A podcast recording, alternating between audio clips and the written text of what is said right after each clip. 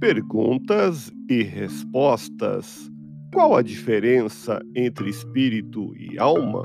No Espiritismo, a alma é o espírito encarnado. O espírito é quem anima o corpo.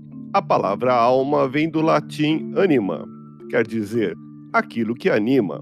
Justamente por isso, o espírito, quando encarnado, é a alma do ser humano.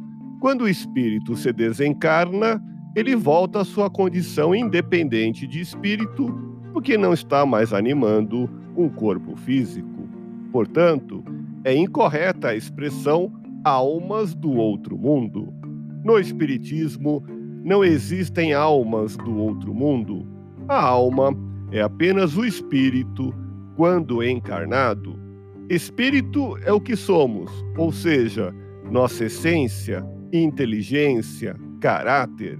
Cada espírito é único, individual, percorrendo um caminho evolutivo.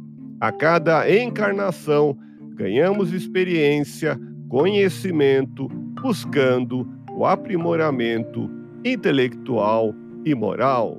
Lembre-se, você que me ouve é espírito.